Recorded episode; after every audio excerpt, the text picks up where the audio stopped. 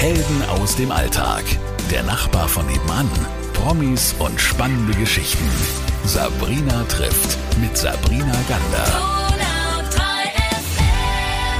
Wir reden heute über Kunst, die Kunst zu schreiben und auch ähm, ja die Kunst des Vorlesens vielleicht ein bisschen mit Marco Kerle. Sie haben ihn schon lachen gehört. Hallo, Herr Kerle. Hallo, guten Tag.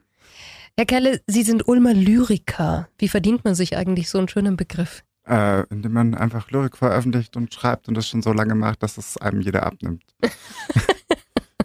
Wann haben Sie angefangen damit? Ähm, schon ziemlich früh. Ich glaube, ich habe einfach angefangen zu schreiben, also mit zehn oder so. Und ohne zu wissen, dass es Gedichte sind, Gedichte geschrieben. Also einfach dem Gefühl nachgegangen und dann irgendwann bemerkt, ah ja, das sind ja Gedichte, okay, cool. Und warum? Also warum hat man mit Einfach 10? so intuitiv. Also ich wollte sowieso schon immer schreiben irgendwie. Ähm, es war ziemlich schnell klar, dass ich, also sobald ich was gelesen hatte, dann auch selber was schreiben wollte, dann meiner Schwester Sachen diktiert habe, die es dann schneller auf der Schreibmaschine abtippen konnte oder so. Und ja, das war ich schon immer klar, dass ich schreiben will. Ich weiß nicht warum. Einfach, weil ich auch viel gelesen habe und weil meine Mutter viel gelesen hat. Hauptsächlich, ja. Ich wollte gerade sagen, das ist meistens ja auch die Prägung zu Hause, also dass dann wirklich äh, auch Bücher einen be bestimmten Wert haben, oder? Ja, schon. Also tatsächlich war beim Lesen das Ziel, schneller zu lesen als meine Mutter, aber das ist mir bis heute nicht gelungen. Ist die so eine Leseratte? Ja, ja, die liest äh, sehr viel, sehr viel. Das ist bei ihr einfach drin. Wenn man mit zehn anfängt zu schreiben, Sie haben gesagt, ich habe Gedichte geschrieben. Was kam denn dabei raus? Haben Sie die noch da oder sind ich die hab Das verschwunden? nicht mehr. Ich weiß noch, ich weiß noch einen Reim, das war damals noch ziemlich gereimte und klassische Gedichte. O du Stadt des Nebelreiches, meinst du nicht, mit Regen reicht das, aber mehr weiß ich nicht mehr auswendig. Aber solche Sachen halt, so lustige Sachen, wo ich jetzt, wo ich auch heute nicht mehr unbedingt irgendwo gedruckt sehen wollen würde mit meinem Namen. Aber natürlich, so fängt man an und das ergibt Sinn, das so zu machen. Wann begann das denn auch wirklich beruflich eine Möglichkeit zu sein oder vielleicht hm, nicht beruflich, aber auch eine Profession zu werden bei Ihnen im Leben? Ähm, es war so, ich habe, ich besuchte äh, von der Lyrikerin Ilse Hehn, die auch in Ulm lebt, ähm, einen Schreibkurs und ich hatte eigentlich so die Idee, so, du gehst dahin nicht um schreiben zu lernen, sondern um, wenn sie sagt, du bist verdammt gut oder du bist gut, dann bist du es auch. Und wenn einfach so sich so, so te zu testen und wie es dann halt so kam, war es halt so, dass sie meine Texte sehr gut fand und wir dann, äh, sie, sie mir dann zur ersten Veröffentlichung geholfen hat. Der, erste Band hieß Damn Poetry.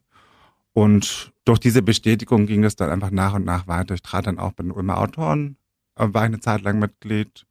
Und so sind meine Wege eigentlich immer so stetig vorangeschritten und immer mehr eigene Ideen auch ähm, habe ich dann veröffentlicht und geschrieben, ja. Ich habe eigentlich nie aufgehört zu schreiben. Ich habe auch das letzte, was länger war, war, dass ich vor zwei Jahren, glaube ich, habe ich dann jeden Samstag ein Gedicht für die Buchhandlung Elges geschrieben. Und das hat natürlich für den Schreibfluss nochmal viel mehr gesorgt, weil es da einfach klar war, so, du atmest wie, also schreiben wie atmen, war das Ziel damals. Eine schöne Formulierung. Was bedeutet denn Schreiben wie Atmen dann, wenn man das wirklich so lebt? Also bei mir ist es meistens so, dass ich einfach, ich denke eigentlich überhaupt nicht ans Schreiben. Erstmal nicht sondern ich sitze da oder halt bewege mich und plötzlich ploppt ein Text auf oder ein kurzer Satz. Das kann dann sein, dass ich die Tauben sehe, wieder eine weiße, also bei den Enger Torgedichten gibt es ein Gedicht, wo eben eine weiße Taube zwischen den vielen grauen auftaucht. Und dann ist das schon so ein Bild quasi und daraus ergeben sich dann Sätze und Formulierungen. Und das mache ich eigentlich ziemlich automatisch. Also es passiert oft, denke ich ein Gedicht, ohne es selber zu bemerken, so ähm, im Hinterkopf quasi läuft da immer irgendein Programm mit, das ich mir irgendwann installiert habe. Ich glaube, Mathematik habe ich aus meinem Kopf rausgeschlagen, das um ich. das zu machen. Wie ist denn das mit äh, Schreibblockaden? Gibt es sowas?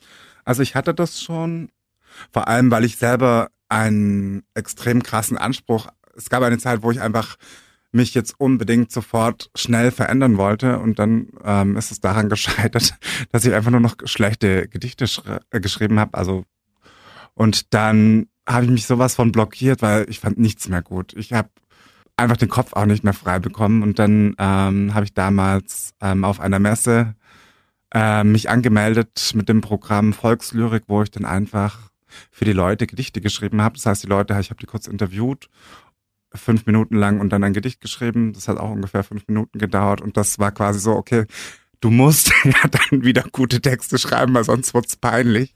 Und ja gut, es sind natürlich nicht alle gut gewesen, aber es reicht, dieser Zaubertrick reicht schon und das hat einem dann wieder selber auch eine Lockerheit wiedergegeben, dass es nicht so verkopft sein muss einfach. Und das ist eigentlich auch meine Devise. Also wenn ich Schreibworkshops gebe oder so, dann sage ich äh, am Anfang immer, bitte versucht keine guten Gedichte zu schreiben, weil das scheitert am Versuch. Schreibt einfach und ob es gut ist oder nicht, das merkt ihr dann später. Aber mit, mit dieser Ahnung, dass der Text gut werden soll, kann er ja nur scheitern eigentlich. Das ist aber, glaube ich, so ein Problem der Leistungsgesellschaft, oder? Dass man immer die beste Leistung abrufen möchte, oder nicht? Ja, das schon. Aber man merkt es ja auch. Also es gibt ja auch diese Gedichte, da merkt man, wow, die sind verdammt gut geschrieben, aber das sind so Einserschülerinnen, die halt irgendwie langweilig sind. Sowas gibt's ja auch. So. das ist jetzt gemein für alle Einserschüler. Hört weg, ihr seid auf dem richtigen Weg. auch schon zufällig Einser geschrieben, das kann schon auch passieren. Das, äh, hin und wieder kommt das auch im guten Elternhaus vor. Also Schreibwerkstätten, die sind dafür da, dass Menschen tatsächlich sich mal ein bisschen ausprobieren können. Und das kann man auch mit einem Marco Kerler machen, dass man hinkommt und sagt, äh, ich möchte eigentlich mal auch ein schönes Gedicht schreiben.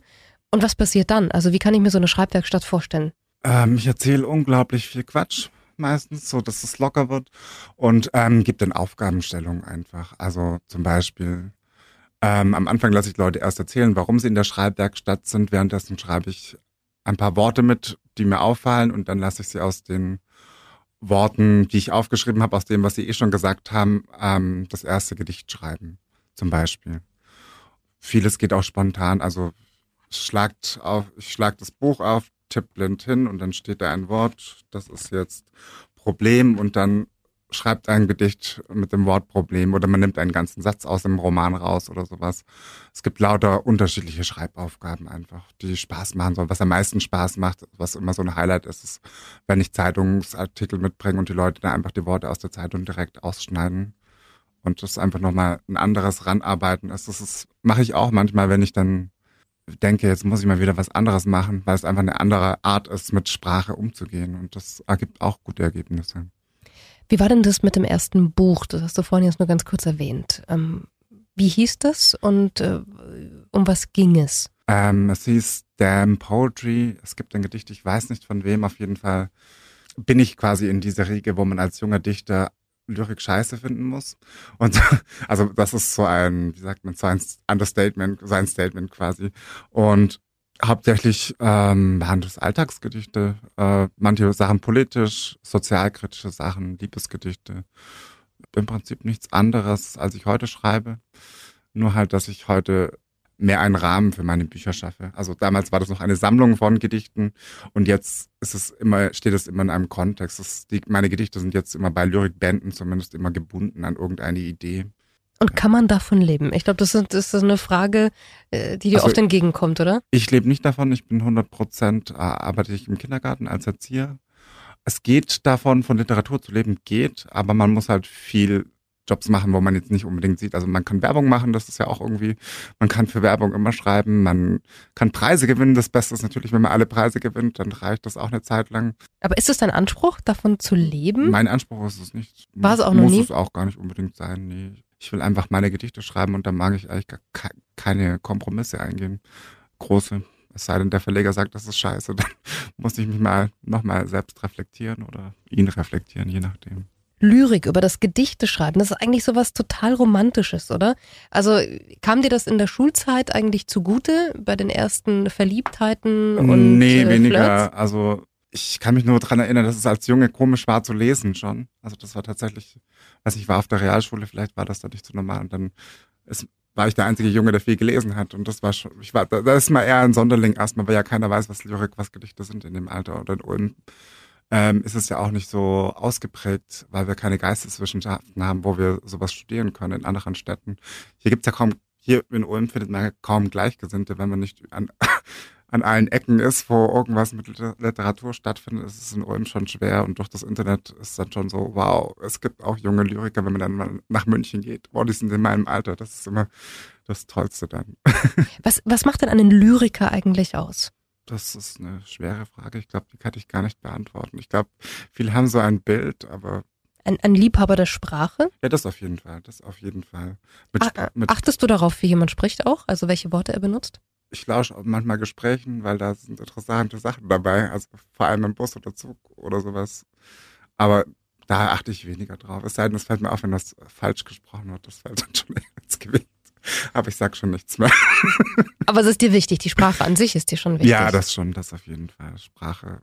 Es macht vor allem, ähm, man kann halt, die Sprache wird ja vereinfacht und man kann halt viel mehr sagen, Sachen sagen, außer alles ist cool oder alles, ja.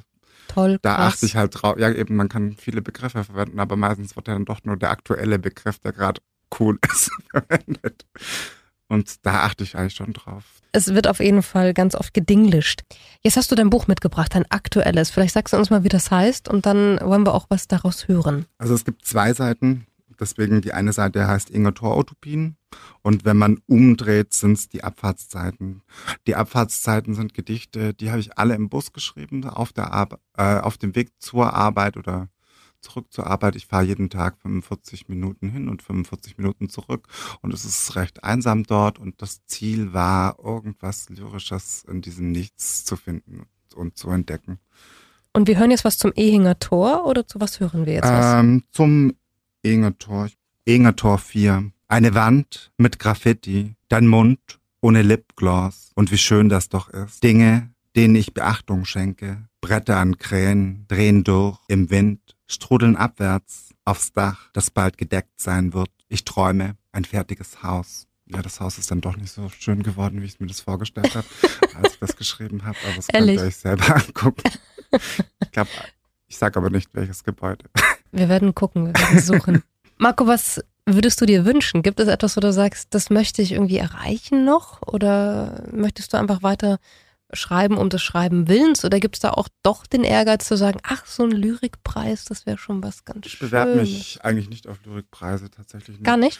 Ich will schöne Bücher machen, das wird sich aber dieses Jahr noch erfüllen. Das erzähle ich aber jetzt noch nicht, das ist noch nicht ganz so spruchreif.